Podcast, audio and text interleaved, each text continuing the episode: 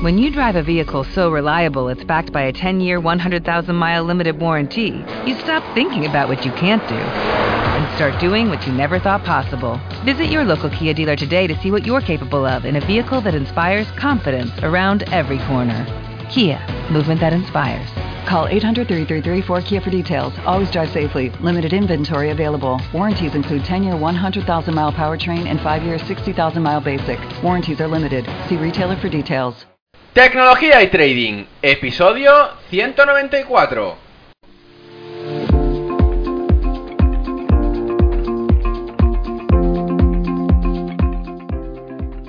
Muy buenos días a todos, bienvenidos un día más a este podcast y canal donde se trata todo lo relacionado con el trading financiero, la informática y por tanto la combinación de los dos, el fintech.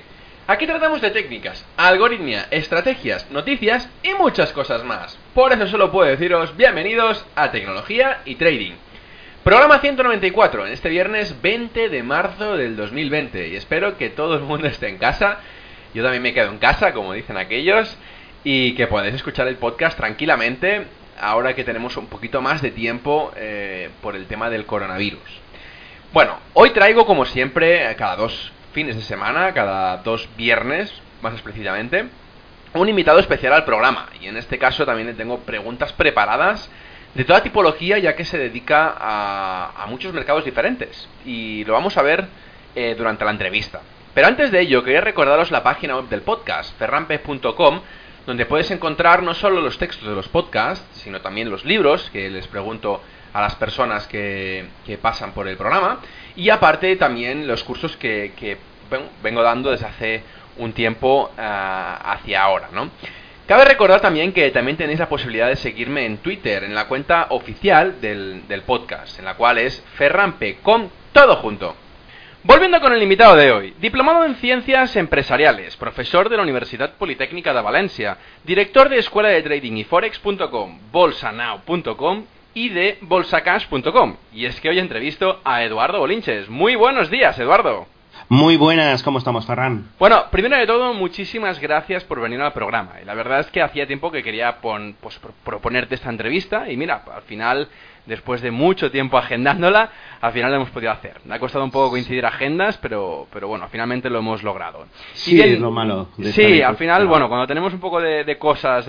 Entre una cosa y otra siempre se tiene que alargar. Pero bueno, eh, quería empezar el programa sobre, preguntándote sobre ti. Y, es que me gustaría que nos hicieras un pequeño resumen de lo que has hecho, lo que has estudiado y todo tu recorrido hasta llegar hasta donde estás ahora. Pues vamos a ver, lo que he estudiado es muy sencillo. Em, una carrera de diplomatura que me tomó, si no me falla la memoria, seis años. Yo empecé, siempre lo digo, accidentalmente en el mundo de la bolsa un día nos apuntamos por, por, curiosear con 17 años a un curso de bolsa, las jornadas abiertas en la Universidad de, Castellón, donde vivo, y, vimos ahí un cartel de jornada, o sea, de cursos de bolsa, una semana todas las tardes, nos apuntamos, era el año 89, justo hace ahora pues 30 años, era, pues, era el verano del 89, pues, pues en verano hizo 30 años, vamos. Y, bueno, pues eh, un curso de, de, una semana de duración, unos 80 alumnos, y, de ahí salimos todos, pero, pero alucinando, corriendo, corriendo a, abrirnos cuenta de valores en la única sala de bolsa que había en Castellón. Y, yo era uno más. Entonces, bueno, pues nos hicimos nuestra cartera de, de, los chivatazos que nos había dado el profe. Eh, ¿Cuál más chicharro? ¿Vale? Y, bueno, pues eh, no creo que llegó que llegase a, al, al mes y me propusieron me propusieron trabajar allí. Entonces, claro, mi, mi, mi, mi respuesta fue muy clara, no. Venía el verano, yo tenía ya todo apalabrado por, por segundo año consecutivo como socorrista de las playas, eh, socorrista en Cruz Roja, pues con la Zodiac arriba y abajo, en la playa, todo bien, todo bonito y, y bueno, esa noche no dormí, ¿no? Entonces al día siguiente volví y dije que sí. Y, y hasta hoy, 30 años y medio después, eh, sigo pegado a las pantallas como, como el primer día, ¿no?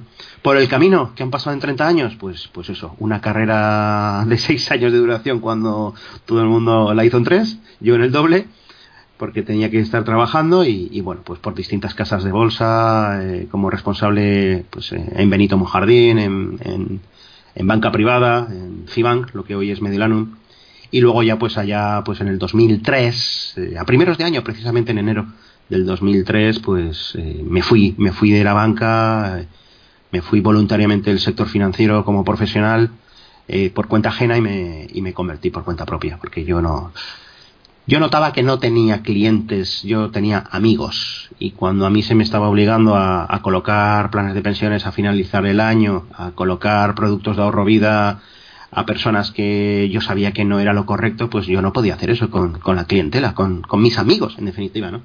Entonces tomé la decisión de, montar mi, propia empresa. Eh, empecé a vincularme con, con el Banco Valencia para, para gestionar carteras de terceros llegué a estar prácticamente en 400 depósitos de valores autorizados en el Banco de Valencia. Eh, entró la MIFID, nos aparcamos todos en, en el oro.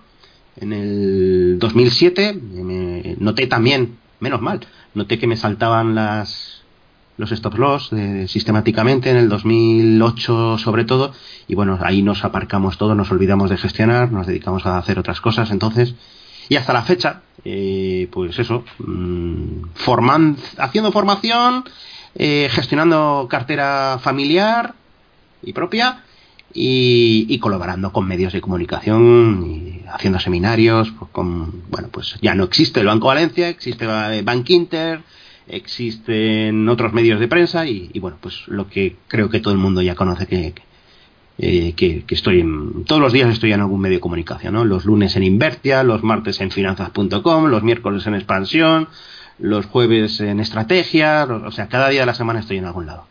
O sea que al final te has movido bastante, ¿no? Porque veo que, has tocado eh, pues mucha visibilidad eh, de cara a los medios, pero, pero la trayectoria viene de lejos.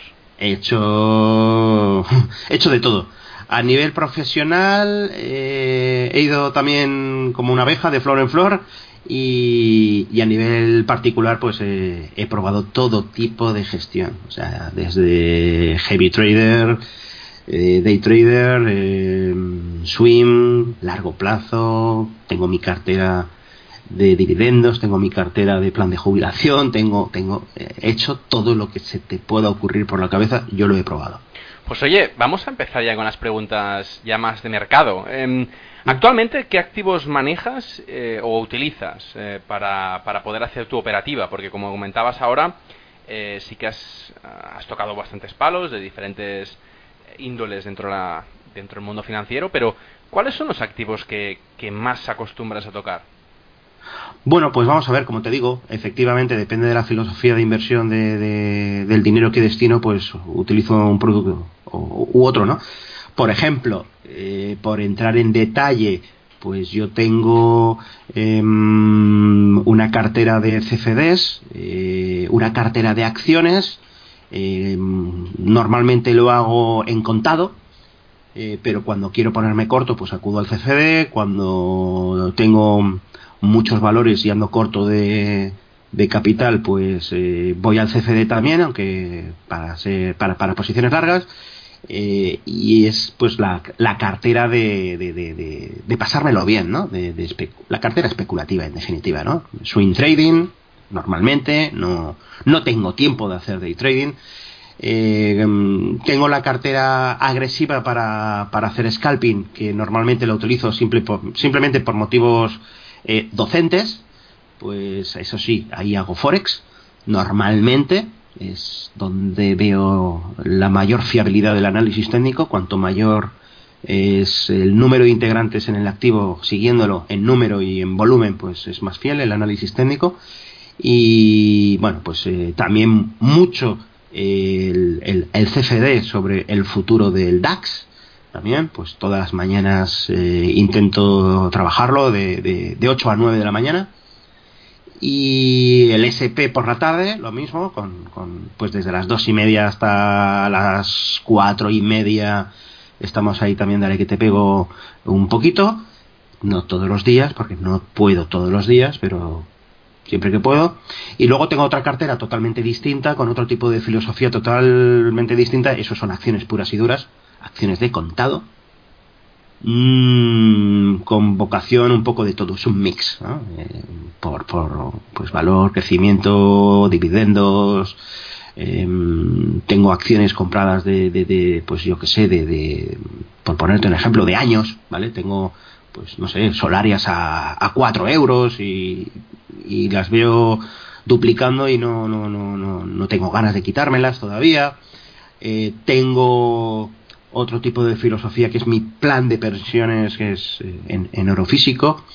Gestiono una, una sociedad que invierte eh, en oro físico eh, con, con, dinero de varios eh, inversores.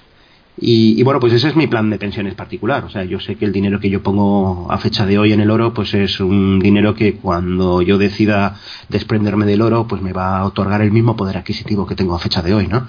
Entonces, bueno, con un horizonte temporal largo placista de 30 años vista, pues sé que cuando venda um, el oro que tengo de aquí de 30 años, pues tendré el mismo poder de compra que, que, hoy me da el dinero que tengo puesto hoy, ¿no? Entonces, bueno, no tengo fondos de inversión, no he sido nunca muy amigo de los fondos, obviamente de los planes de pensiones se, se intuye que tampoco, y, poco más, un poco de todo en cuanto a filosofía de inversión y por lo tanto en cuanto a producto negociado, porque claro, cada una tiene su, cosa, ¿no? Estamos también con, con turbos, los, los, turbo warrants, eh, me gustan en la medida que tienes eh, una posibilidad de hacer eh, apuestas en el muy corto plazo, no como no veo nunca el tema de el tema de, de viabilidad económica, esperanza matemática nula, vamos, negativa, de, en, en, las sociedades binarias, gracias a Dios por fin las han prohibido, pero tenemos ahí un producto que es excelente, que son los turbo, y, y bueno, pues eso te permite hacer, pues eso, eh, con filosofía de apuesta, como el que se compra un décimo en Lotería Navidad, pues eso, hoy, hoy mismo, por ejemplo, eh, he tomado un turbo put eh, en el SP500, ¿no? Y, le he metido 200 euros. Pues bueno, con esa filosofía, ¿no? Oye, si se ha hecho techo y el mercado empieza a girarse y suena la flauta y no hay nuevo máximo histórico, pues, pues le puedo meter ahí una multiplicación del dinero de 250 euros, ¿eh? Ojo, eh, 10 veces y si no, pues, pues, pues mira, ni, ni la pedrea me va a tocar, ¿no? Pero bueno, pues eso, como ves, un poco, un poco de todo, un poco de todo. Y te voy a preguntar, eh, para poder añadir, o sea, antes, antes de. Es que tengo bastantes preguntas respecto a estas carteras. Sí. Eh, supongo que todas las carteras no las tienes eh, ponderadas por igual en tu gran portfolio, ¿no? Obvio, obvio. En, entonces, ¿cuál es a, a, la cual más le dedicas eh, porcentualmente el dinero que, que, que, quieres destinar a inversión? Eh, mi posición en mi futuro, bueno, mi futuro, mi presente, en, en, en mi plan de pensiones, eh, en oro físico, es un porcentaje elevado. A, podríamos decir que es un poquito ligero, por encima, vamos, por encima a, la cartera estable de acciones, también largo placista. Esas dos, pues, pues, pues tengo prácticamente, pues por decir algo, estaríamos hablando del 60, 70% eh, a veces la cartera muy muy especulativa es la que tengo para divertirme o sea, ahí pues pues pues pues simplemente con 3.000 euros voy haciendo virguerías la subo, la bajo, casi la pierdo, la vuelvo a remontar, la vuelvo, o sea, hago locuras, ¿vale? Pero eso es más diversión que otra cosa. Y, y luego la cartera de swing trading, pues, pues, pues es el otro, la otra parte porcentual que queda, ¿no?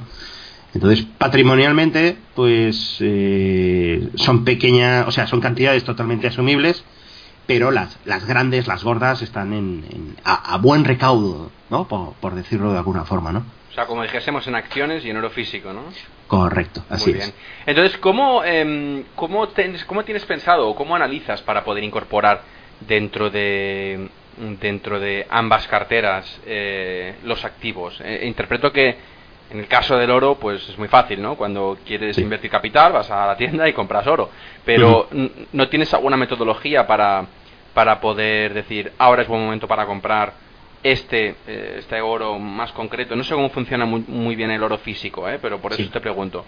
Y, pero en, el, en cambio, en la bolsa de acciones, que bueno, en, la, en la, cartera de acciones, eh, ¿en qué te basas para poder comprar una acción u otra? Y además, aparte de esta pregunta, te digo, ¿cómo la ponderas? Vale, eh, a ver, es muy sencillo. Por ejemplo, el, la inversión en oro físico, la, la, inversión en oro de inversión es muy sencilla. O sea, eh, el oro obedece al mantenimiento del poder de la riqueza. ¿no? Entonces, cuando en una economía como la que estamos viviendo actualmente a nivel global, no solo española, por supuesto, en la que todavía no hay ausencia de inflación, pues, pues no hay que tener prisa. O sea, pero ya estamos viviendo cierto tufillo, cierto olor, ¿no? Cierto olor a, inflación futura, ¿no? Por, porque estamos viendo las los, bancos centrales eh, imprimiendo como si no hubiera un mañana, etcétera, etcétera, ¿no? Entonces, bueno, hoy por hoy la consigna es muy sencilla, eh, aprovechar cada, todas y cada una de las correcciones en el oro para, para comprar, ¿no? Ha estado cinco años latente, que no podía hacerse con la zona del 1500, al final lo ha podido hacer y ya ha despertado tras cinco años de estar durmiente, ya ha despertado el oro otra vez, ¿no? Entonces al final, eh, este año, y si me equivoco, el próximo espero que, rompa máximos históricos de 1.902 dólares onza. Entonces, bueno, pues eso, esa es la consigna. ¿Cómo se compra? Pues muy sencillo. Te vas a mayoristas. Hay en España hay varios mayoristas. Eh, online tienes también alemanes. Obviamente siempre eh, casas de, de, de, renombre, ¿vale? Fundidoras suizas, sobre todo.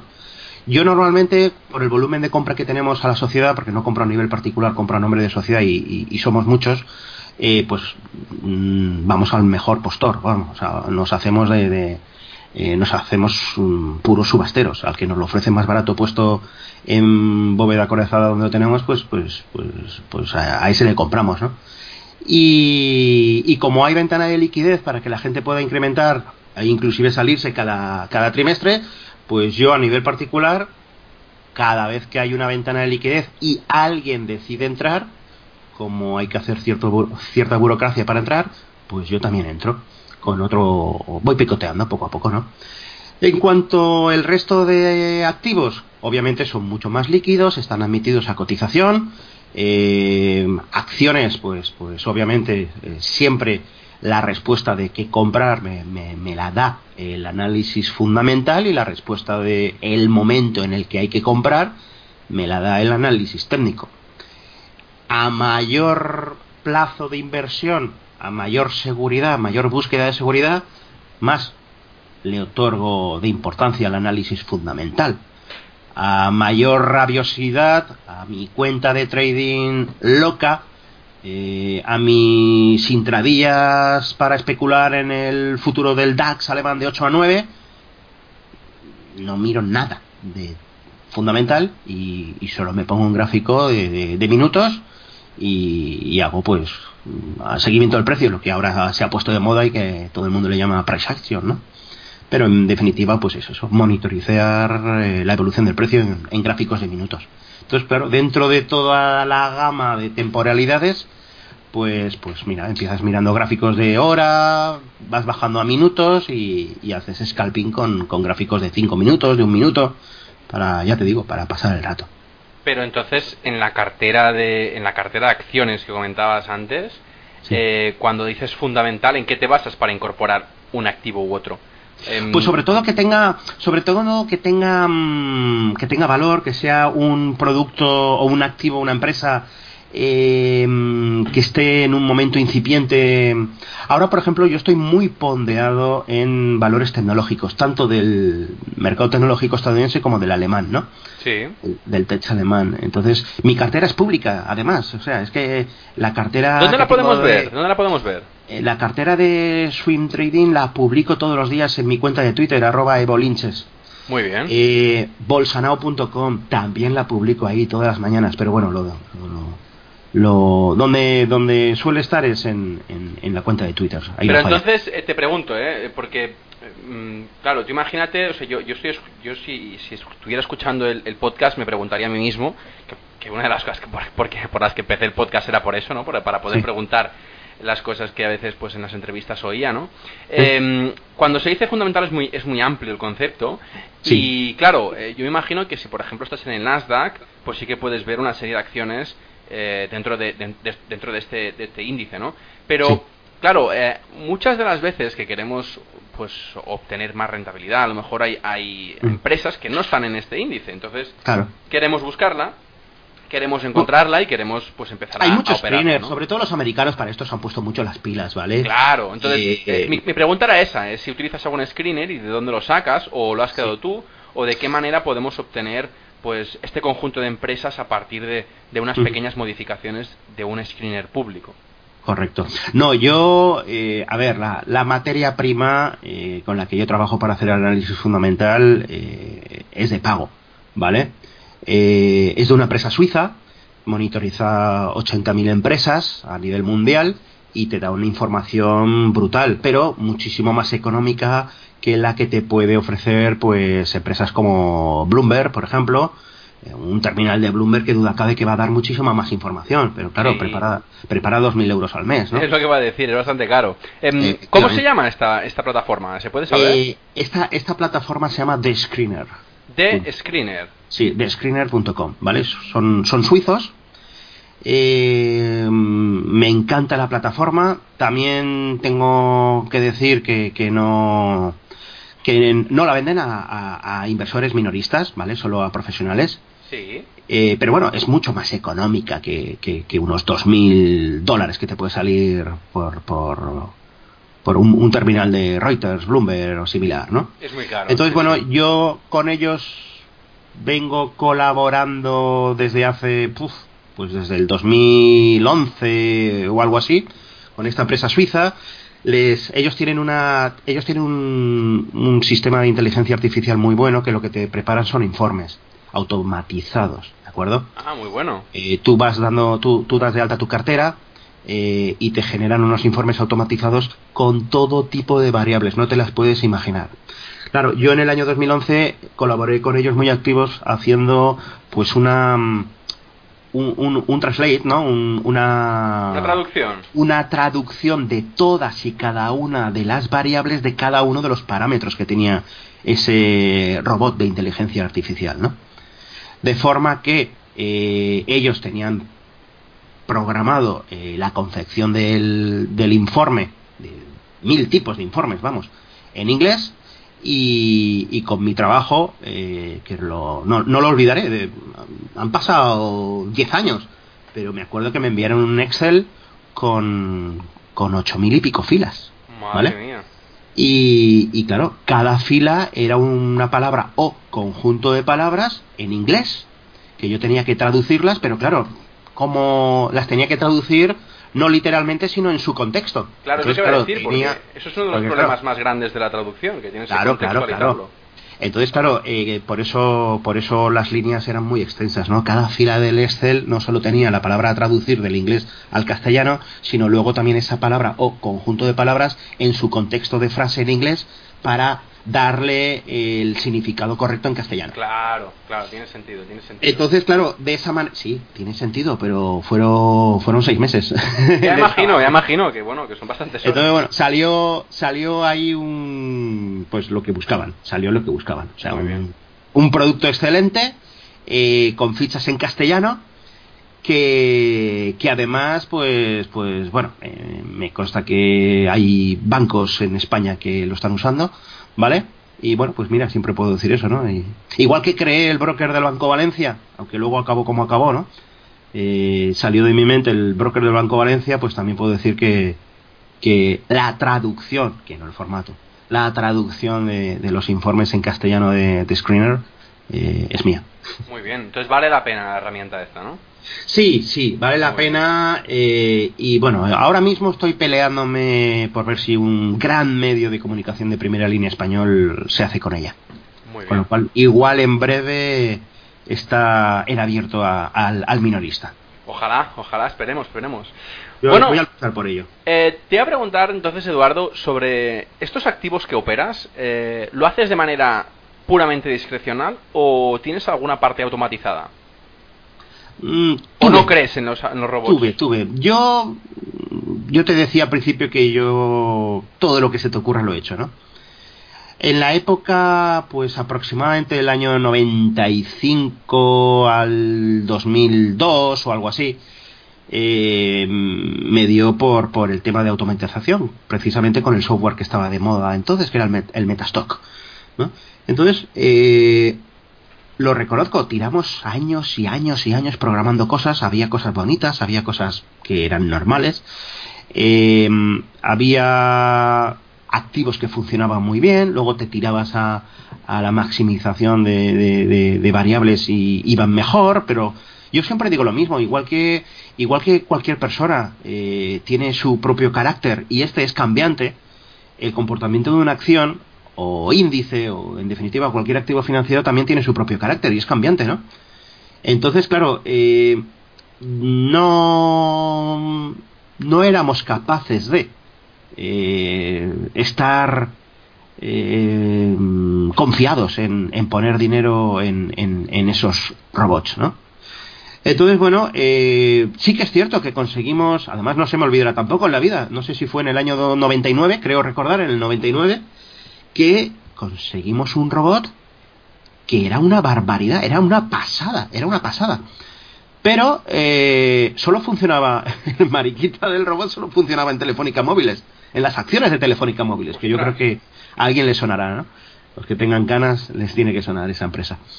Y, y bueno, pues eh, fue absorbida por la matriz telefónica y, nos quedamos con el robot, que era una pasada, pero ya sin ponerlo en marcha, porque claro, en acciones de Telefónica no iba, el, perdía dinero, ¿no? Y sin embargo con Telefónica Móviles ganaba una barbaridad, era una pasada, ¿no?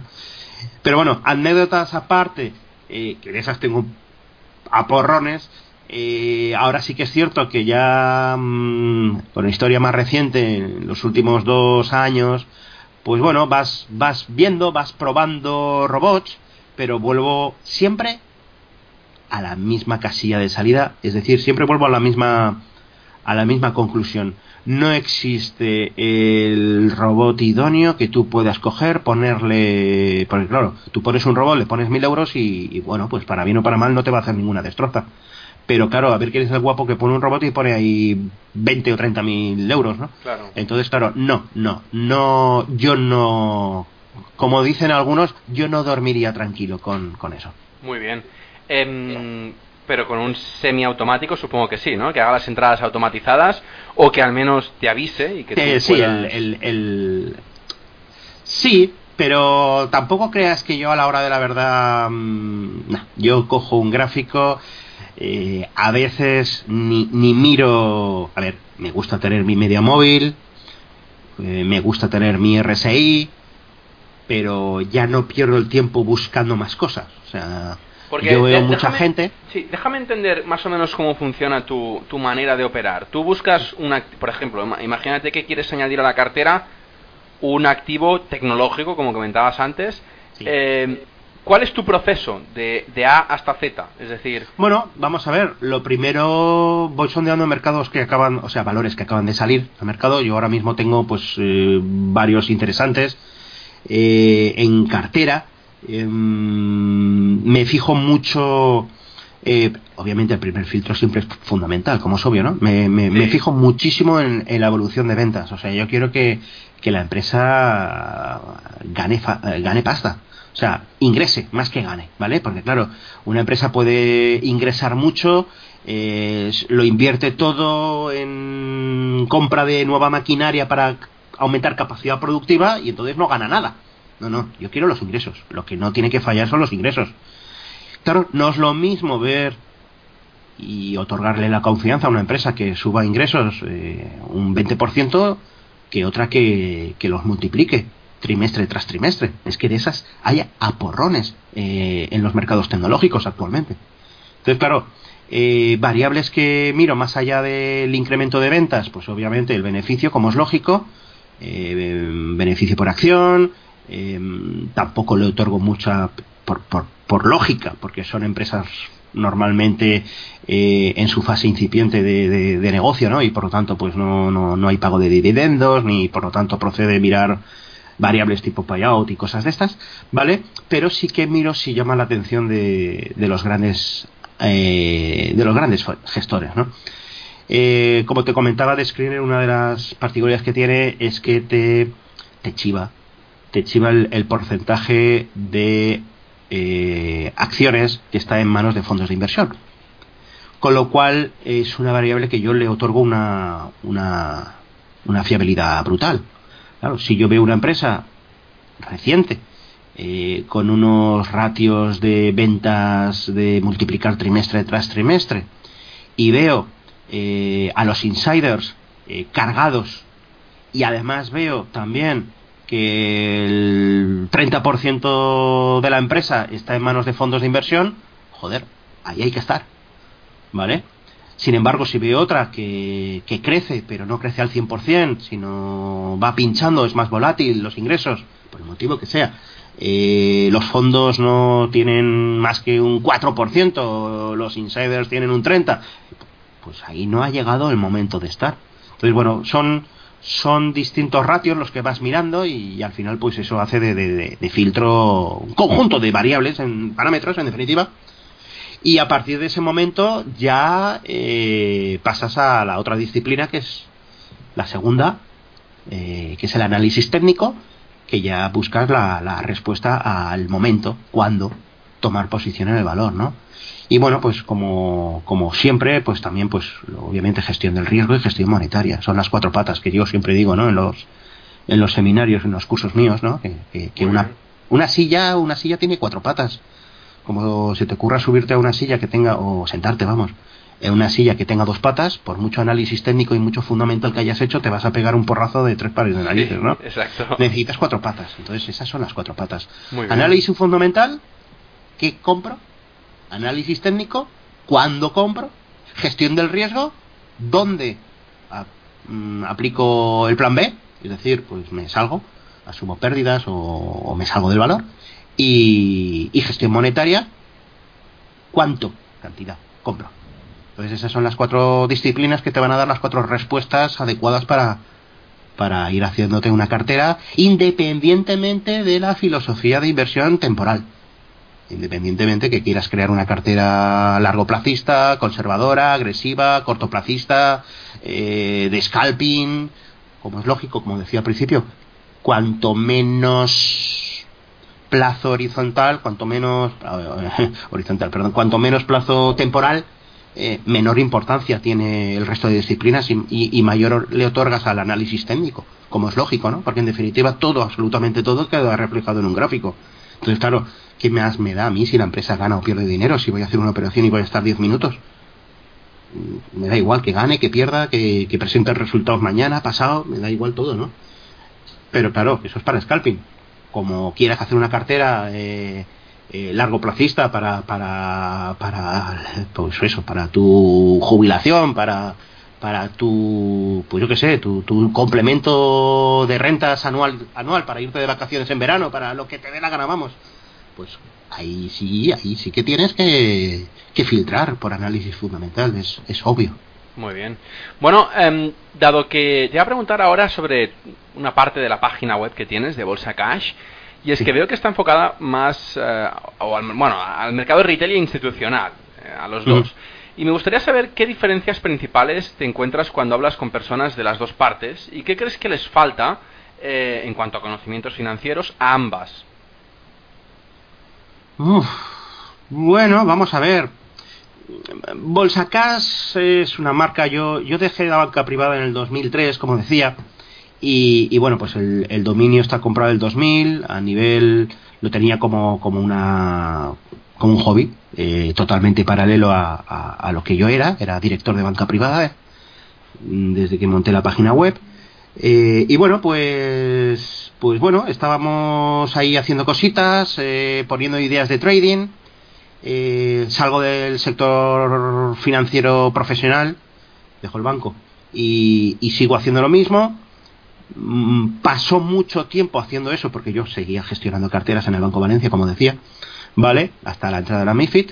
Y, posteriormente, pues ya eh, mm, hasta no hace mucho, hasta el 2000, pues no sé, 2016, 2017 realmente, que es cuando pongo en marcha la formación.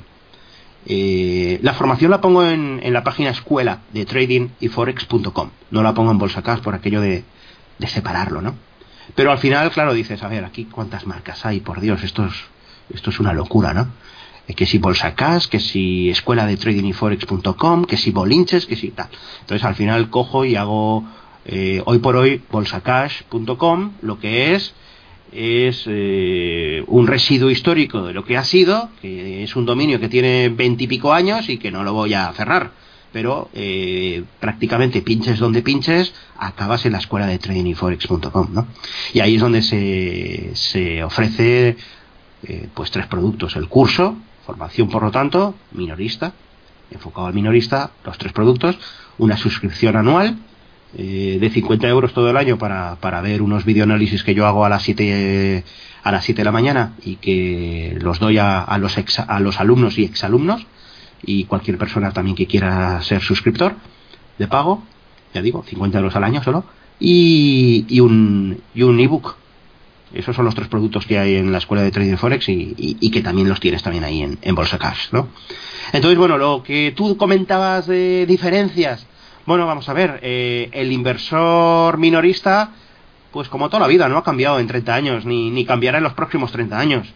Va a buscar el pelotazo, va a, mm, a, a, intentar hacer lo que le han dicho que es muy fácil hacer, que es vivir de esto con, con 5.000 euros, con, haciendo un curso, y mira que mi curso es de 30 horas, pero es que me da igual, o sea, un curso de 30 horas no sirve de nada. ¿Cómo va a servir un curso de un fin de semana o un curso de tres horas, ¿no? O un seminario presencial de cuatro horas, ¿no?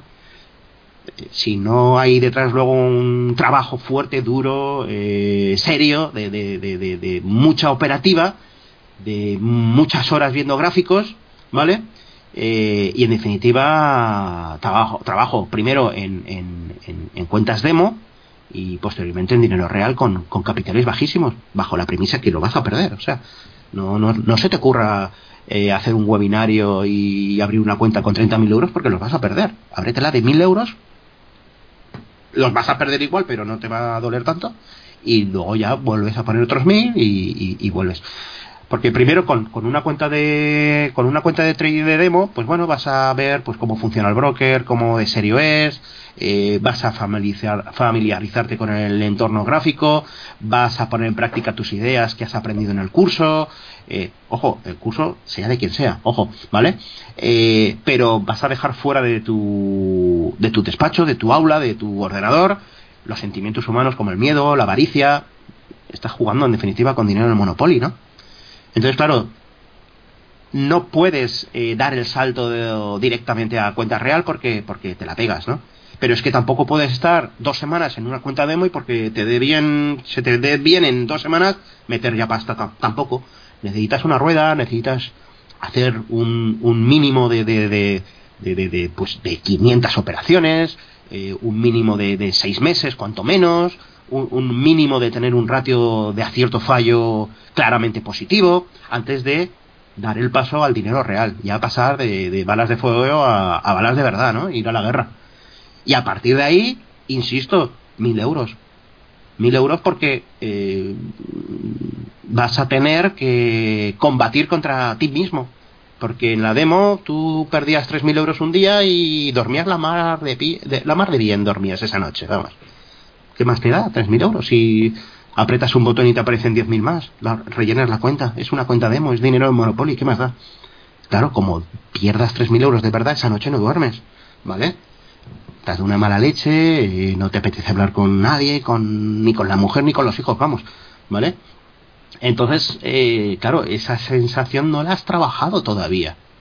Entonces, bueno, ese es el, ese es el pecado, ese es el pecado del inversor minorista que acude a, webs como la mía, formativas, buscando formación. Eh, y luego también hay otro pecado, eh, pero va, va relacionado con el mismo, ¿no? Eh, ahora mismo hay una hay una impunidad brutal eh, con, con, la formación, ¿no? O sea, cualquier persona eh, te coge, te monta una página web y, y te vende un curso, ¿no? Entonces, bueno, vale, bien, perfecto, no digo que no, pero eh, ¿quién es esa persona que te está formando? ¿O quién es esa persona en la que tú has confiado eh, que te forme, ¿no? Entonces, bueno, ¿qué, menos que ver su, su, su, cuenta de trading? Yo, eh, yo tengo mi cuenta de trading ahí, eh, tú la puedes ver. Eh, cuando tú vas a escuela de tradingforex.com, eh, en la misma portada hay un botón que pone algo así como, pues no lo recuerdo, eh, rentabilidad en su cuenta propia, no sé qué, es una URL, pinchas y es que estás viendo mi informe fiscal del broker desde el año 2014, como mi cuenta de 100.000 euros hoy está en 300 y pico mil euros, ¿vale? Desde el 2014. Entonces, por lo menos te la enseño, por lo menos, ¿no? Eh, mínimo deberíamos confiar la formación en una persona independientemente que tenga una trayectoria de 30 años como la tenga de un año, es que me da igual, pero que sí que tenga un track record dilatado en el tiempo. Porque es que te metes en Facebook, te metes en Instagram, te metes... Bueno, es, es que eso es una risa, vamos, yo ni pierdo el tiempo. Pero, pero es una barbaridad, vamos. Entonces, ¿qué pasa? Que pillas a la persona desesperada por motivos de mil, vamos, eh, por necesidad de dinero, por falta de cultura financiera, sobre todo en Latinoamérica, por falta de, de, de, de, de ingresos, que está en el paro, que está... Y es que es carne de cañón, es carne de cañón, ¿por qué? Porque escuchan lo que quieren escuchar, haz un curso, haz este curso de fin de semana eh, y ponte a ganar dinero y, y, vive, consigue tu independencia financiera, joder, menuda maldita palabra, ¿no? Independencia financiera. Caen, caen como moscas, vamos. Si fuera tan fácil, ¿no? Eh, ya te digo, yo Mm, yo, yo he aprendido a, a, ganar dinero sistemáticamente, pero yo he perdido dinero. Yo he perdido mucho dinero. Yo no sé cuánta gente... Eh, eh, Ferran, eres joven, pero ¿tú estás casado? No, no aún. No estás casado. Bueno, pues que sepas que eh, cuando llegue el día, eh, recuerda lo que te voy a decir. O sea, yo me casé por lo civil en el ayuntamiento de mi ciudad a las 12 de mediodía, ¿vale? Yo a las 9 de la mañana de ese día, es decir, a tres horas de casarme, estaba delante de un notario firmando una póliza de crédito porque tenía la cuenta corriente en descubierto en el Santander. Madre. ¿Vale? Año 98. Año 98. ¿Vale? Comprado hasta las trancas de futuros del IBEX y el mercado cayendo. Cuenta en rojo y, y todo el mundo muy nervioso. ¿Vale? Es decir, yo he quebrado cuentas, pero no quebrar cuentas de llevarlas a cero, no, de llevarlas a negativo hasta el punto de estar en el notario antes de casarme. ¿Vale? Entonces, claro, es que no hay otra. O sea, se aprende perdiendo dinero. Es que no hay otra. ¿Vale? Nosotros queremos adelantar el proceso de aprendizaje, queremos eh, ganar dinero, queremos pegar el pelotazo, queremos, queremos, queremos, pero es que no hay otra que primero perder, ¿vale? Entonces, eh, no soy ni mejor ni peor que otro. Soy una persona que a base de palos, tengo el cuerpo lleno de cornadas, pues he aprendido a, a dominar mi miedo, mi avaricia, sobre todo la avaricia. ¿Vale? El, eh, ese empecinamiento de, de, que el mercado tiene que bajar porque está muy caro, esto ha subido mucho. Ahora, por ejemplo, con el tema del mercado americano, ¿no? Estadounidense. Todo, es que el 80% de. Eh, el 80% de los inversores está corto en el SP500 están todos palmando pasta, estamos a nada de máximos históricos. ¿Vale? Eh, es que, es que el, el, el querer es la, la maldita manía de, de, intentar vender en el máximo. Mí no me preocupa, yo, eso de vender en el máximo yo siempre se lo dejo a los mentirosos. ¿Vale? Me lo va a decir un gráfico. Habrá un pico, se girará como se está girando en estos últimos días, eh, bajará hasta donde tenga que bajar, volverá a haber una reacción, esa reacción no superará los máximos previos, volverá a girarse la baja y el mínimo anterior será perforado a la baja. Bueno, pues ya tenemos ahí un proceso de, de, de techo. Insisto, eh, le he puesto 250 euritos a un turbo put por si es ahora, adelantándome a los acontecimientos. Por si acaso suena la flauta, pero con todo el conocimiento como si estuviera comprando un décimo de lotería Navidad, vamos, nada más. Entonces, ¿por qué lo haces? por porque por jugar por jugar por utilizar el verbo jugar y, y porque intuyo que está cerca pero pero jamás pondría más dinero o sea O sea, que sabes no. que a lo mejor ese dinero es dinero pues tirado a la lotería igual, ¿no? Sí, sí, no, claro, claro. Que de aquí de dos semanas hay un nuevo máximo histórico, me toca la barrera y, y- y adiós, 250 euros. O sea, que no Y sabes qué puede pasar. No, no, va a pasar casi seguro. ¿Vale? Pero por probar, ¿vale? Eh, ya que no juego a la lotería porque sí que tiene esperanza negativa, por lo menos juego a esto que tengo el 50%, ¿no? De probabilidades. Entonces, por lo menos son más que en la lotería. Entonces, pero sí, sí, jugar. Ese es el verbo de lo que yo he hecho a mediodía, ¿vale? Muy bien. Entonces, eh, el gran pecado del inversor minorista, centrando el tema otra vez, es ese. Es el de, el de, el de querer venir aquí creyendo que esto es fácil porque me han dicho que, me- o he visto un vídeo que, que, que en cinco minutos se ganan 10.000 euros eh, y cosas así, ¿vale? Entonces, claro, carne de cañón. Y luego, desde el otro punto de vista, desde el punto de vista institucional, pues eh, el pecado está en que muchas veces no son no tienen la capacidad de colocarse al otro lado de la barra del bar, ¿no? Que digo yo. Yo he estado en las dos barras del- del- de la barra, ¿vale? Yo he estado en los dos lados. He estado como director de banca privada, he estado eh, detrás del broker del Banco Valencia, hasta el punto de haberlo diseñado yo. He estado y he visto pues las necesidades del inversor, he visto... Claro, yo he tenido una gran escuela, yo, yo he estado años y años en una sala de bolsa, como, como, como responsable de la sala de bolsa, viendo como todos los días 80 personas perdían pasta sistemáticamente todos los días. Alguno cuando se le acababa se iba y no volvía nunca, otros volvían, vendían una casa y volvían otra vez al mes siguiente. Y así años, años y años, ¿vale? Entonces, claro, he visto sin gastarme dinero lo que no hay que hacer. Pero es que luego me he creído, como, como en la época de- del 98 sobre todo, me creí más listo eh, que los demás y, y- y- y sin darte cuenta lo hacías también, ¿no? Entonces, claro... eh, ¿Cómo se para de- eso cuando no eres consciente? Cuando se te acaba el dinero. No hay otra. Si, si no eres consciente, ya sabes la frase que, que- que- que un tonto y un dinero no están mucho tiempo juntos. No, pero bueno, podríamos poner, podrías también, eh, pues ponerte un límite virtual, aunque sea. No hace falta que sea cuando se te acabe el dinero, ¿no? No, no. Podrías, podrías, podrías.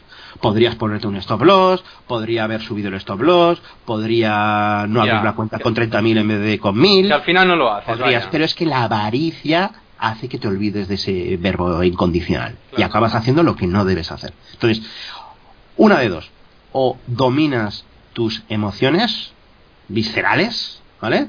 O se te acaba el dinero. Una de las dos. Una de las dos. Entonces, es difícil dominarlo, ¿vale? Yo he tenido esa suerte, pero considero también que he tenido una escuela importante. eh, una escuela de, de- de ver en personas eh, ajenas a mí eh, todos y cada uno de los errores. He visto a miles de personas, a miles en las salas de bolsa. Porque claro, estaba en una sala de bolsa en el boom de los mercados, ¿vale? Donde había abuelitos que iban con papel milimetrado y un lápiz haciendo sus gráficos en un papel milimetrado eh, y donde había gente que, que pegaba unos pelotazos eh, metiéndose en chicharros o, o poniéndose corto en descubierto cuando estaba totalmente prohibido. O sea, de todo. O sea, entonces, claro, es que la avaricia es difícil, es difícil de dominar. Por eso hay estafas. Si la gente no tuviese avaricia, no, no, no funcionarían las estafas. ¿Vale? Entonces, es muy difícil de dominar eso. Es muy difícil evitar caer en, en, ese, en esa droga, ¿no? Sí. Entonces, claro, el institucional, eh, pues realmente no soy capaz de ponerle ninguna traba más que más que normalmente van a lo que van, ¿no? O sea, van a, a, la esperanza matemática. ¿Por qué hay casinos? ¿Por qué, ¿Por qué hay casinos? Porque el casino es un negocio. El casino vive del cero, ¿vale? Vive de, de, de- de- no vive de- de otra cosa más que del cero, ¿vale? Entonces, claro, tiene un 4,75% más probabilidades que tú de ganar dinero. Entonces, lo único que necesita es que haya muchas jugadas. Bueno, pues los intermediarios es lo mismo. Juegan con la estadística y además por ley encima lo sabemos. Tú te coges cualquier broker y vas a leerlo. El 75% de nuestros clientes pierden dinero con este producto. Y además te lo dicen, ¿eh? Abriendo cuentas como no. Sí, también fumar mata. Y te pone una foto que da asco. Y también la gente coge y fuma. Sí. Que no, que no, que no, que no hay solución. No que eso está en el ADN humano. No, no podemos cambiarlo. Bueno, eh, te voy a preguntar ahora, Eduardo. Em, he visto también que has hecho, bueno, y antes lo mencionabas, ¿no? En mercados OTC como CFDs y Forex. Es que me gustaría saber si no tienes aversión a este tipo de mercados, eh, donde los brokers, dependiendo de cuáles uses, tengan Ujú. herramientas para la manipulación de estos datos y de tu operativa. Al final, Ninguna, ninguna versión. no, no tienes ninguna versión. Ninguna. Pero esto es porque no le dedicas un porcentaje significativo de tus carteras. No, yo tengo ahora mismo 350.000 euros en un broker que de CFDs. Y confías en él. Totalmente. Active Trade. Muy bien. Broker británico, desde el año 2000, fu- fundado en el 2001, lo conozco hasta la cocina, colaboro con ellos haciendo seminarios, webinars, etcétera, etcétera. ¿Vale? Es verdad que ahora he bajado la cuenta porque me he comprado un apartamento eh, en la playa y, y ahora pues la he vuelto, la he vuelto a poner en el origen, en 100.000. ¿Vale? Y luego eh, otro broker con el que opero es IG Markets. ¿Y por qué operas con El- estos el mayor- dos el y mayor- no- y no con otros? Pues porque, a ver, IG Markets tiene 45 años de historia. O sea, ¿tú crees que IG Markets va a hacer la pirula de ir contra ti eh, con lo que se juegan? Si tú eres capaz de demostrar que han ido contra ti. Bueno, pero por la misma razón, eh, Lehman Brothers también tenía bastantes años y cayó.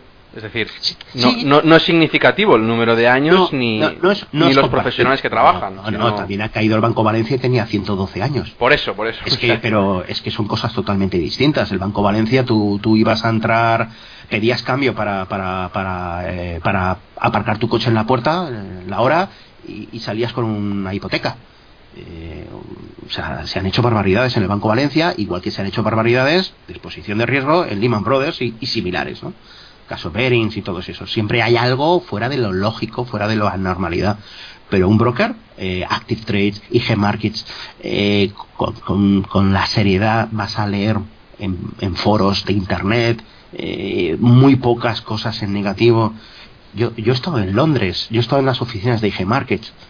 Eh, he visto eh, he visto la mesa de dinero de IG he visto em, he visto cómo cubren las cuentas de ciertos clientes y de otros no vale es lógico o sea eh, IG Markets eh, pues eh, tiene ciento no llega eh IG Markets tiene 178.000 clientes 178.000 ¿vale? yo he visto el ordenador eh, y estado en la mesa de negociación en Londres eh, el mes pasado precisamente, ¿vale? Eh, donde eh, las posiciones, como tú entenderás, se netean. Claro, si yo tomo un, un, un futuro largo en el DAX y, y un japonés toma un futuro corto en el DAX, no hay riesgo para la casa. No, ¿vale? pero, pero entonces me estás diciendo que no lo saca mercado, excepto. Bueno, primero, ¿es market maker? Sí. Vale, entonces me estás diciendo que. eh, Ojo, todos son market makers, aunque te digan que no, ¿eh? Absolutamente todos. Eso también hay que tenerlo muy claro porque el mercado de Forex es un mercado que es mayorista. por ¿vale? eso, en pero el hay algo- momento que a ti te dejan hacer fracciones de menos de un lote, eh, de menos de 100.000 euros de valor nacional, bueno, 100.000 moneda- unidades monetarias de la moneda base, ya es market maker. Correcto, lo que hay Aunque te algunos. digan que es CN, que es no sé qué, vale, no. Correcto, no, lo, que, lo, que hay, lo que hay algunos que sí que si no te dejan apalancarte tanto eh, y que Mm. vas con posiciones grandes y que ellos, eh, dado tu histórico, eh, pueden comprobar que pues la mayoría de veces tienen esperanza positiva, Claro. eh, sí que lanzan esta operación a mercado y no la netean con, con ninguna con ninguna Pues yo te otra digo que no. Yo te, digo, yo te digo que no por la sencilla razón. Si, eh, a ver, hay un ordenador que, que tiene el, el control en tiempo real de las posiciones netas, ¿vale? Entonces, claro, eh, es que lo he visto. En IG, por ponerte un ejemplo, y, y en Active Trade no lo he visto, pero pero la próxima vez que vaya a Londres iré y lo miraré. Sí, yo también lo he que visto. va a ser eh, lo mismo, por- pero con, por, por con- eso lo digo. Con, con dos números menos, por, Sí. por, por volumen, ¿no? Por motivos obvios, ¿no? Pero bueno, eh, ¿cómo funciona? Muy sencillo. De hecho, tengo un vídeo que quiero subirlo, lo que pasa que eh, cuando yo lo grabé, es que salen hasta el nombre y apellido de los clientes que están tomando posiciones en tiempo real. Tengo que Mm. editar el vídeo, ¿vale? Eh, entonces, en ese ordenador, a una velocidad supersónica van a pas- pasan todas las operaciones cruzadas, ¿vale? Las mesas, la mesa de IG la tienen separada por, por temática, ¿vale? Hay una mesa de riesgos de, Forex, otra de, índices, otra de acciones, ¿vale? Entonces, eh, se ve eh, en el ordenador de Forex, por ejemplo, o en el de índices, por ejemplo, ¿vale? Tengo las, las dos grabaciones, eh, en las que eh, se lleva un control en tiempo real de las posiciones netas. Entonces, eh, como yo te digo, si hay un lote comprado desde España y un lote vendido desde Japón, pues eso no, no, no se hace nada porque quedan neteado. Es más, hasta un porcentaje más menos 5%, aunque eso va, va automatizado, eso automatizado instrumento por instrumento, ¿vale? Sí, va parametrizado incluso. Efectivamente. Es que puedes parametrizarlo todo. Yo, yo, de hecho, Todo, cuando, todo. cuando también estuve en una, en una de las mesas de negociación, vi que podía modificar el swap en tiempo real, que podía modificar, bueno, podía modificar Todo, todo, todo, todo, todo. Efectivamente. ¿Vale? Entonces, ¿qué pasa? Que mientras que no se vaya de una banda positiva o negativa, les da igual. ¿Vale? Ellos pueden tener perfectamente a lo mejor eh, 200 contratos largos del DAX que cortos. Les da igual. No cubren. No, no, no lo cubren. No lo cubren. Ahora, como se pase de esa franja, entonces sí que el ordenador automáticamente cubre. Lo que pasa es, esto es como, como los autobuses estos que, que- conducen automáticamente, ¿no? Que, que en Castellón los pusieron hace dos años y no subía ninguna abuela. Les daba miedo, ¿por qué? Porque entraban en un autobús y no había conductor. Pues bueno, hoy van con conductor. Lo que pasa es que está leyendo el periódico mirando el móvil. Está por estar, como si pusieran un, un muñeco de, de una falla, ¿no? Es que la de- velocidad que va es muy difícil. o sea. Sí, no, no, pero que, que, que daba yuyu, ¿no? Entonces, eh, hay un operador eh, delante de la pantalla, por si acaso, ¿vale? Sí, sí, sí, sí. Pero, pero está todo absolutamente automatizado. ¿Vale? ¿Dónde no está automatizado? Pues, por ejemplo, los CFDs, llevando el ejemplo de IG que estamos hablando, los CFDs, por ejemplo, pues de, pues yo qué sé, de Solaria. ¿Vale? ¿Por qué? Por, por lógica, por el volumen. Por el volumen. Ahí sí que hay un tío que lo hace manual, la cobertura. ¿Vale? Te, te chiva el ordenador, oye, que me están tomando Solarias y tengo más de 50.000 en saldo corto o, o- largo. Entonces el tío la tiene que hacer a mano. ¿Vale? Pero, pero está todo automatizado. Entonces, eh, ¿con qué juegan todos los brokers y no solo los market makers? Con la serie estadística de que eres perdedor. Sí. Va- Vas a perder pasta. O sea, cuando tú abres una cuenta con mil dólares, son mil dólares que al final es cuestión de. Será cuestión de una semana, de un mes, de. Gracias a la MIFID 2, bueno, a la MIFID, a la, a la, a la norma europea, ¿vale? Ahora con el nuevo apalancamiento de 30 veces, pues gracias a Dios ahora el cliente ya no dura una semana, ahora ya con suerte ya te dura un mes, ¿no?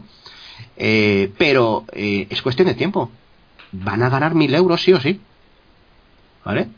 Entonces, eh, juegan con eso.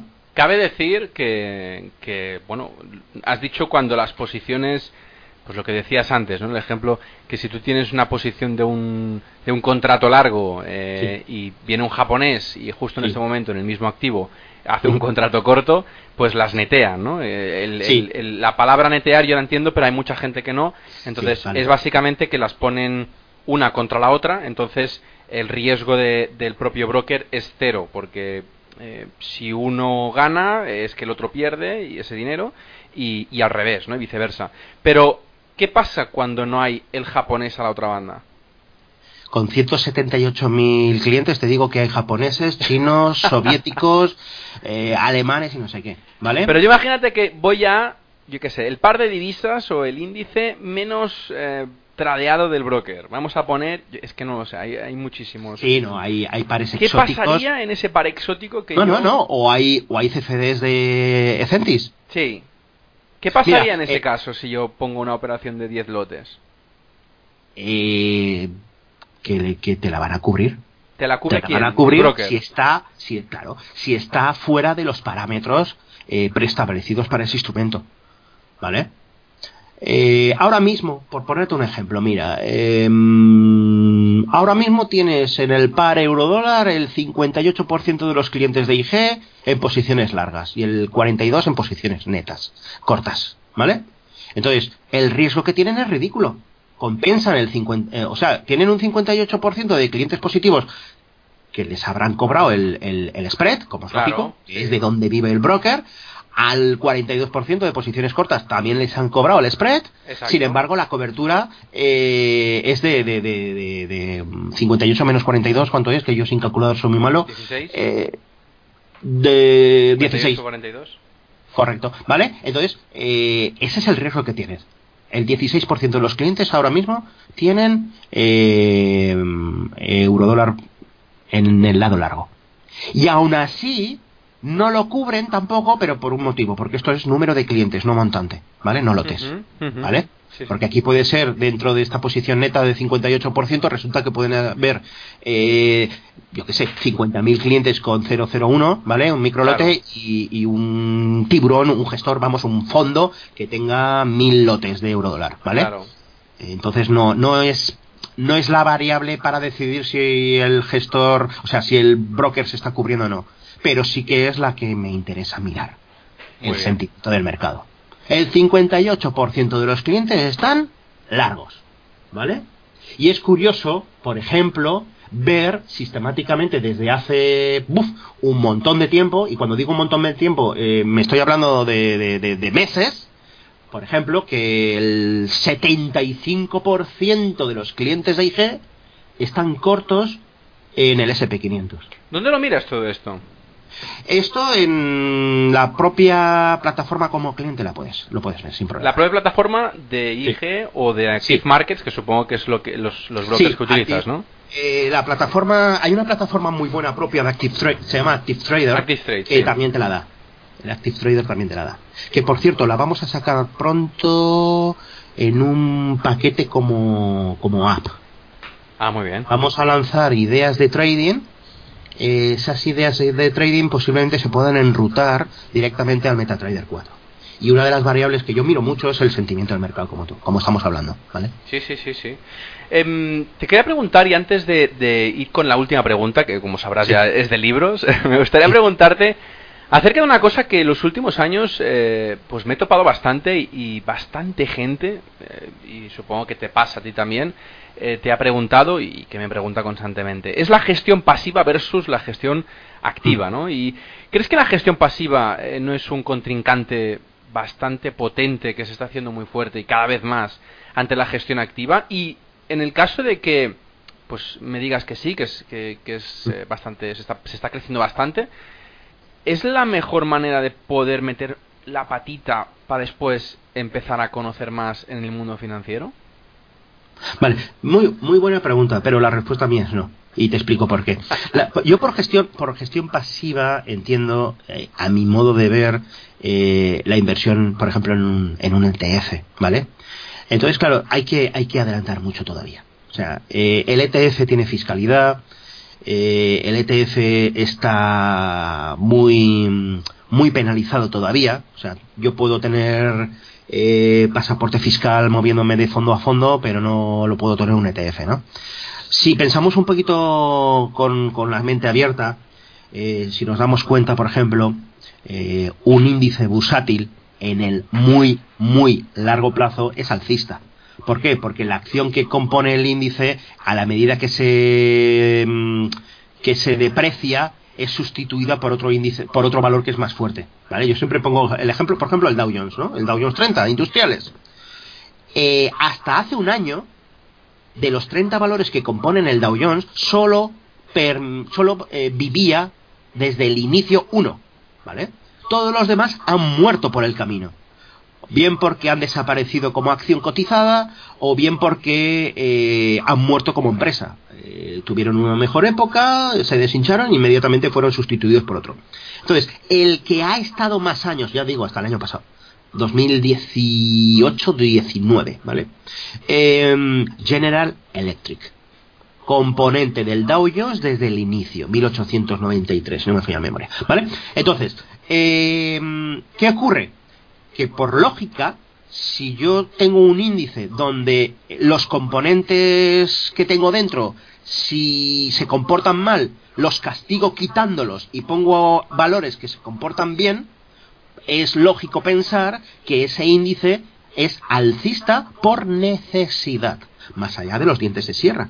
O sea, si yo te presento una campana de Gauss, eh, obviamente el eje central no está en base cero, está claramente en zona eh, hacia la izquierda. Me explico. Que el, siempre va a haber un mayor número de años con rentabilidad positiva que rentabilidad negativa. Y por, eh, por lógica, eh, la inversión en un, en un índice es lo mejor que puedes hacer. ¿Vale? Gestión pasiva. Invierte en un índice. Fondo garantizado. hoy no, ¿vale? Hoy no. Pero cuando hay una renta fija como Dios manda, ¿vale? Hoy por hoy, pues te tienes que ir asumiendo riesgos, pues si, que si compras un pagaré del corte inglés o un pagaré de ACS o vete, porque si no, no le puedes sacar al dinero en renta fija un 5%, ¿vale? Entonces, eh, tienes ahí, entre comillas, la garantía del emisor, de la devolución del nacional, y el resto lo, lo inviertes en un, en un índice eh, vía ETF por poner ejemplo, ya, ya, ya, ya te acabas de montar un fondo garantizado a tu medida, ¿vale? O, lo inviertes en un warrant call y entonces ya participas de un porcentaje de la subida, ¿no? Y si pierde porque el mercado baja, pues eh, has perdido toda tu inversión en el warrant, pero viene el, la renta fija y te da, te da el nocional, ¿no? Entonces, claro, en definitiva, eh, hay, que, hay que cuidar al ETF. Hay una industria muy latente, muy desarrollada en el resto de, de, Europa, Estados Unidos también, que, pero aquí todo es meterle trabas al ETF necesita pasaporte fiscal, necesita eh, poderse cambiar, por lo tanto, de uno a otro y no tener que tributar, como se está tributando ahora mismo, ¿no? Entonces, todavía no. Y luego, ya, y lo asumo y lo reconozco ya, por deformación profesional, yo siempre veo más rentable el ir escuchando al mercado e ir moviéndote acorde el dictado de sus palabras en un gráfico. Me explico cuando el mercado se pega un susto fuerte, yo siempre digo lo mismo. Mucha gente me llama, me dice, oye, ¿qué me recomiendas comprar?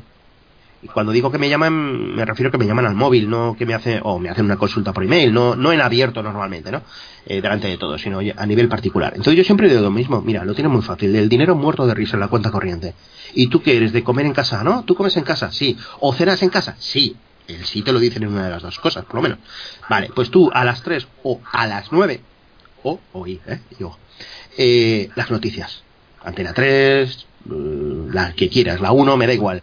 El día que tú escuches en portada, dos días consecutivos, la bolsa está cayendo, ese día ves y compra. Y ya está, es lo único que tienes que hacer, ¿vale? Vas a tener a lo largo de un año, a lo largo de un año vas a tener dos, tres, cuatro sustos que los periódicos te van a abrir con la portada la bolsa está cayendo. Esos dos, tres, cuatro momentos del año, tú compras. Oportunidades, ¿no? Claro. Pillas el rebote de turno, habrán rebotes de 3, de 5, del 10%, no lo sé, no lo sé. Ahí ya es ir gestionando el stop de pérdidas hasta que este te eche, ¿vale? Y te ríes en la cara de cualquier gestor de fondos de inversión. Pero a carcajada limpia. Pero, pero yo te pregunto una cosa, eh, que esto me, lo dijo un profesor no hace mucho y me, me quedé helado cuando me lo dijo.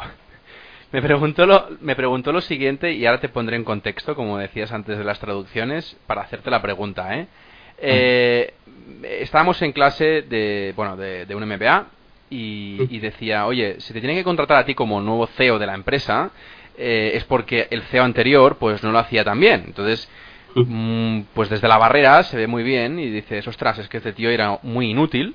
Y cuando tú empiezas a, meterte en su posición, la posición de CEO, y empiezas a mirar los documentos, te das cuenta que no era tan inútil, sino que tú solo veías una pequeña parte del, contexto, ¿no? Entonces, volviendo a eso, eh, te pregunto, eh, si es tan fácil, ¿por qué no lo hacen?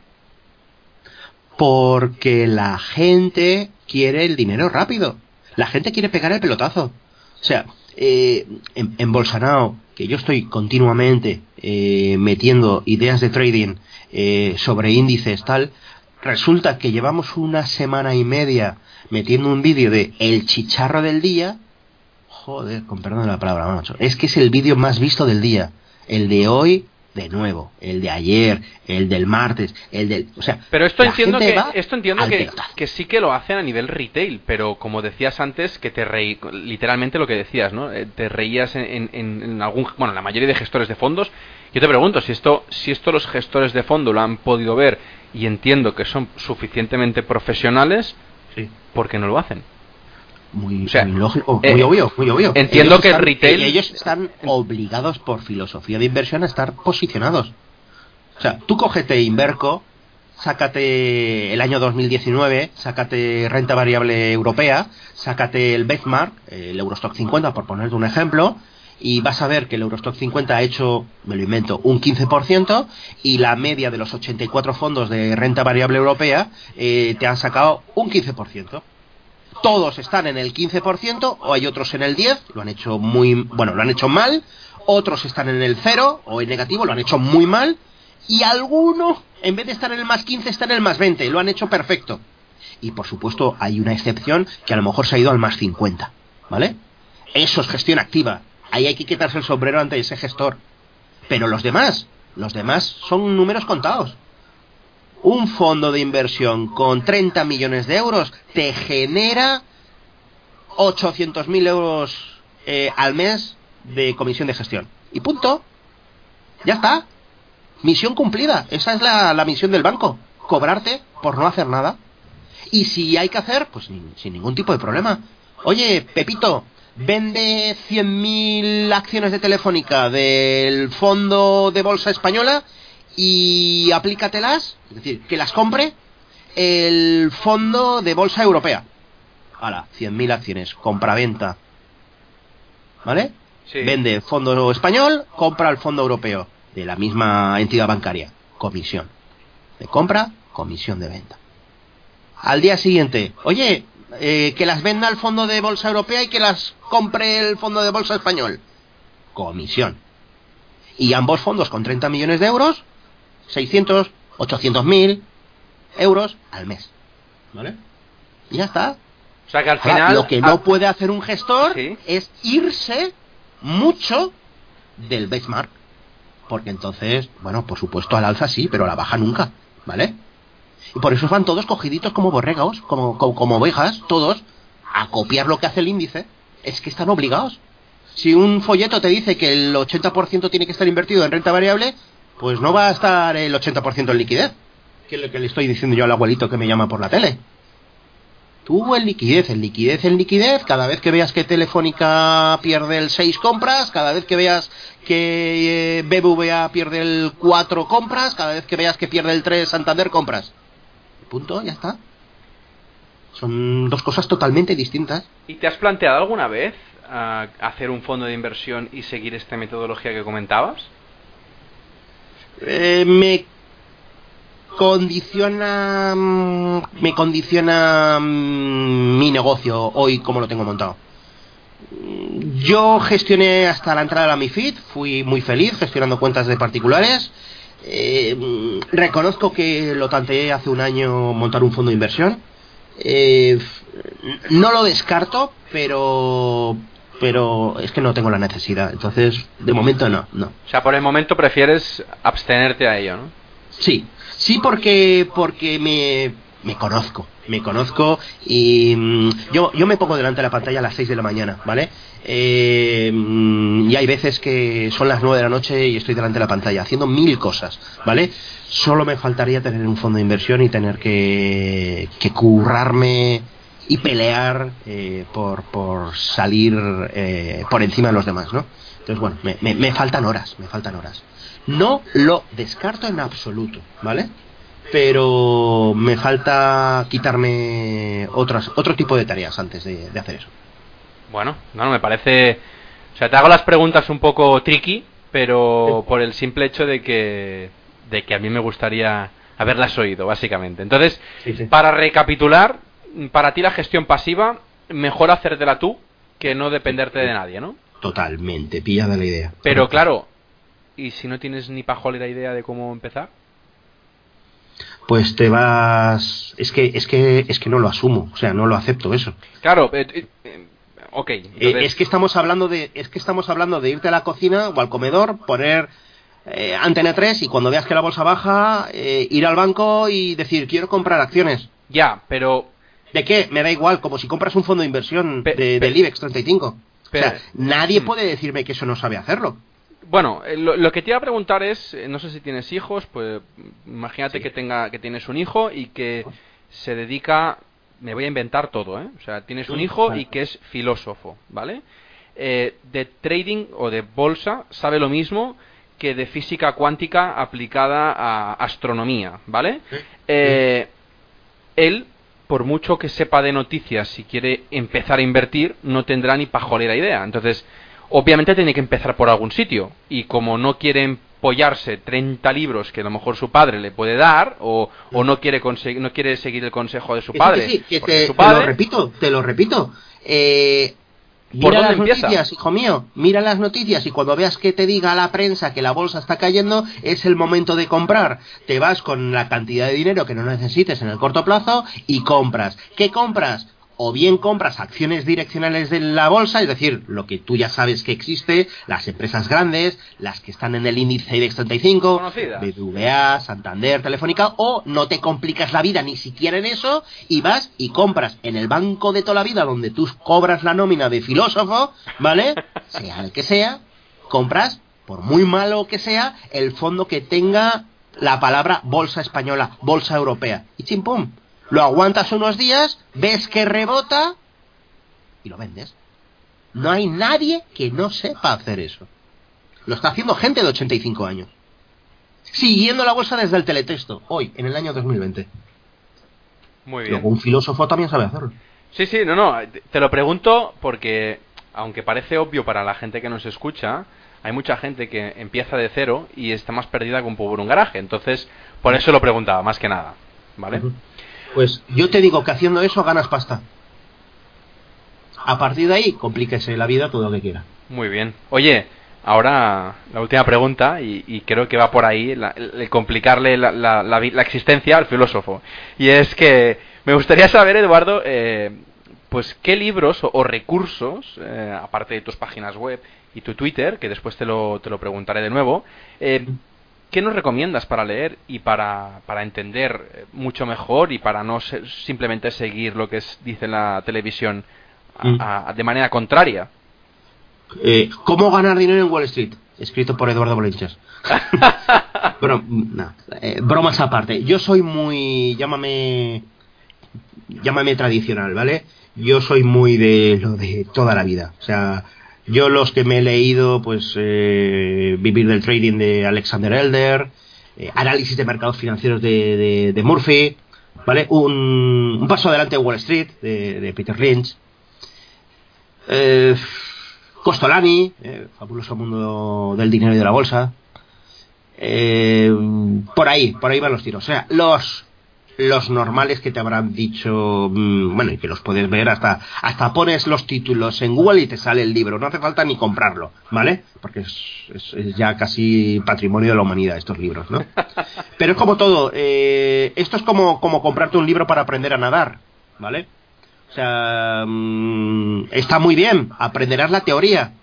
Más que la teoría te vas a divertir leyéndolo porque al final son batallitas, ¿no? Son te cuentan batallitas, no te no, no hay mucho que rascar, ¿no?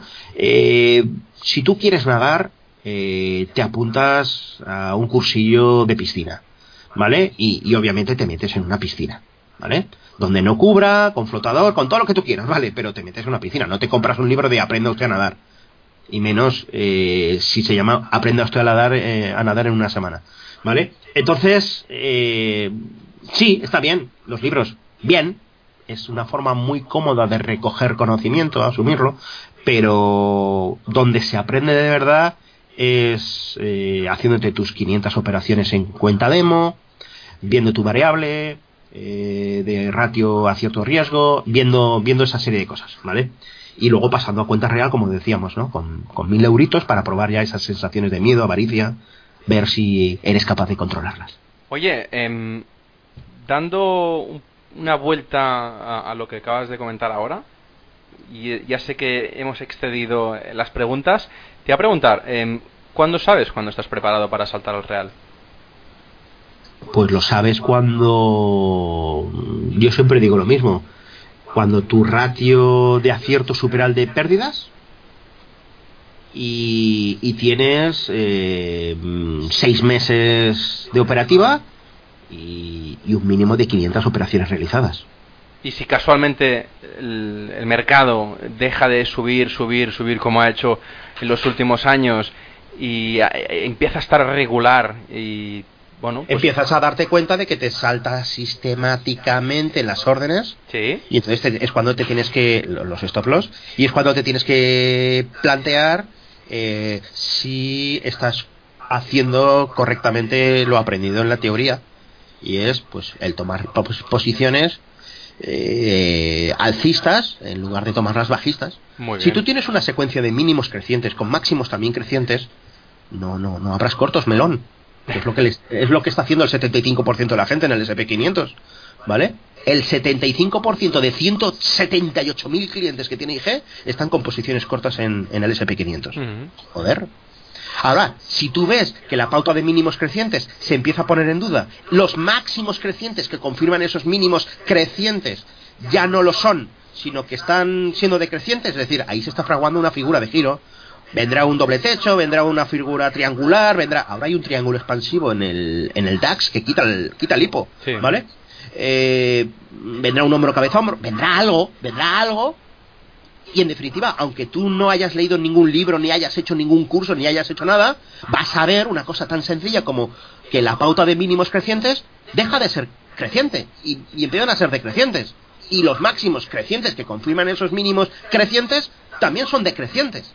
Es que eso un niño de 8 años sabe detectarlo. Luego vuelvo a decir lo mismo, si un niño de 8 años lo sabe, ¿por qué cojones tú, con perdón de la palabra otra vez, eh, ¿por qué tú no te estás dando cuenta, joder? ¿Vale? Es así de simple. No somos capaces de ver un gráfico con, con, con, con ojos de niño de 8 años. Y te lo dice una persona que ha hecho una prueba delante de 200 personas, ¿vale? Hice hace dos años creo, está por ahí por internet. Hace dos años hice subir a una azafata de la feria de Valencia, apagué el micro, en dos minutos le expliqué lo que te acabo de decir, ¿vale? Y de siete eh, capturas de pantalla donde le hacía la pregunta, compramos, vendemos o, no es- o nos esperamos, falló solo dos, ¿vale? Sin embargo, nosotros nos complicamos la vida, porque también hago la prueba, pongo un gráfico, pregunto a la gente y se escucha de todo. Compro, vendo, me espero, eh, yo compraría pero si rompe, yo me espero abrir el corto, yo... Nos complicamos la vida. Y si sube, es que esto tiene que bajar ya que ha subido mucho. No, no, no. Niño de 8 años, un papel y un, y un plastidecor. Y te pinta los puntitos, eh, hablando en propiedad, te, te, te señala los puntos de inflexión, los mínimos crecientes y los máximos crecientes. A comprar. Que lo que pinta es al revés, a vender. Que no hay claro, a esperar. Ya está. Lo pintas muy fácil, ¿eh? demasiado fácil. Es que esa es la conclusión. Por internet está, por ahí está, ese vídeo es muy bueno. Muy bien.